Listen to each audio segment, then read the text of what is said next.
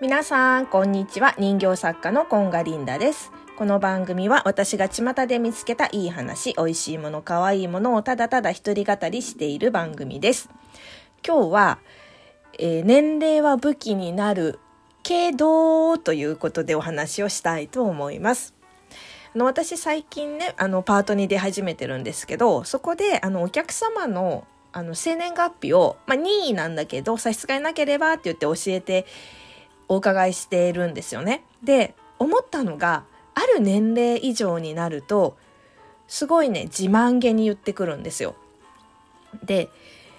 面白いなと思って。で例えばさ私ぐらいのまあアラフォーアラフィフとか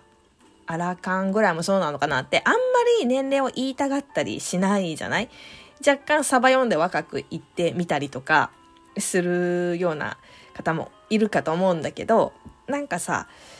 えっ、と年齢はだからただの数字だよって言って自分自身とかさみんなで励まし合ったりするシーンとかよくあると思うんだけどそのね最近そうやって気づいたのがただただあの年齢は武器になるとか年齢はただの数字だよって言ってるのってただの強がりみたいな感じがしてきていて例えばさ、えっと何年か前に金さん銀さんっていらっしゃったでしょ？で彼女たちは双子で100歳だったから多分ああやって人気が出たんですよね。一人だけ100歳で金さんっていう名前だったとしたらあそこまでもてはやされなかったと思うんですよ。今最高年齢とかでさ110何歳とかでしょ？だから100を超えただけだとまだそこまで本当に怖い話だけどあまあ長生きですねぐらいなんですよね。で、まあ、100歳を超えてもてはやされもてはやされるっていうか、うわ、すごいですねとかって言われる年齢で、私100歳超えてるんですとかって自慢して言えるっていうのは、おそらくもう元気、はつらつ、背筋もまあそんなに曲がってなかったりとか、言葉も達者だったりとか、食べるものも、えっ、と、そんなになんか選択しなくても、お肉まだ自分の歯で食べれますとか、そういう人たちが多分私100歳超えてるんですってこう堂々と言えるんだろうなと思って他にもさ例えば何歳の YouTuber とかさ何歳の TikToker とかさ、まあ、インスタグラマーとかもあると思うんだけど、まあ、考えてみると多分80ぐらい超えてそういうことやってるとわーすごいって思われるだろうなと思って。例えば私が今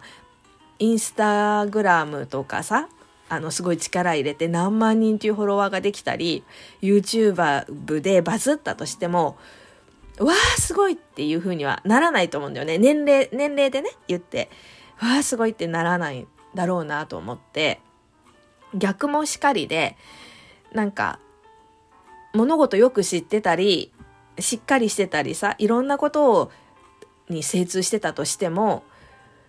なんかそこがさ、若いのにっていうのあるじゃない？若いのにしっかりしてるねとかさなんかそういうなんかみんなが思う基準よりすごく若いとかすごく年齢がいってるっていう風になると年齢を自慢げに言えたりただの数字ですよって言えるんだろうなっていうことに最近気づいたんですよ。でじゃあ私は今50歳もうすぐ51歳なんだけど堂々と年齢を言えるかなっていうと結構ねためらうシーンとかもあったりとか若い人の中に入っていくと、まあ、若いって言ってもさ自分より一回りぐらい下ぐらいのコミュニティみたいなのがあるとするとちょっとやっぱね引け目を感じてしまったりとかするんですよ。全然ね、気持ちは私27歳ぐらいから変わってないんだけど、やっぱり、あの、肌とかさ、体型とかさ、いろんなところで衰えは見られるし、もちろん体力的にも衰えてるだろうし、なんかね、言えないんですよね。で、やっぱね、あの、自分の年齢を言うときに大きな声でというか、はっきりと何歳ですって言えない人っていうのはやっぱり年齢ブロックがあるみたいで、年齢による概念ね。本当はさ、そんなのないのに、何歳でも関係ないっていうかさ、その人ができることで評価されるべきじゃない？だから、なんだけど、なんかその年齢をこう小さい声で言うっていうのはやっぱり年齢ブロックがあるんだなって思ってでそう私もさ年齢なんて関係ないよって心では思ってるんだけど今ねもう一箇所であのタップダンスを習いたいなって思ってるの。で今言ってるタップダンスのところは私より年配の人がいたり、まあ、同年代だったり若い高校生も一緒にやってるんだけどまあまああの、一緒にやっても私の方が先に入ってるしとか、雰囲気もすごくいいところだから、堂々とこう一緒に踊ってられるのね。若い高校生とかがいても。だけど、じゃあ新しいところに飛び込もうって思った時に、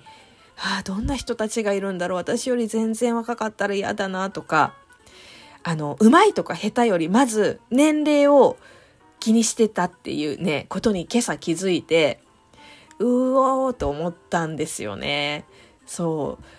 う。なんか、年齢って仕方ないじゃない？一年ずつ確実にさ、365日ずつ経てば、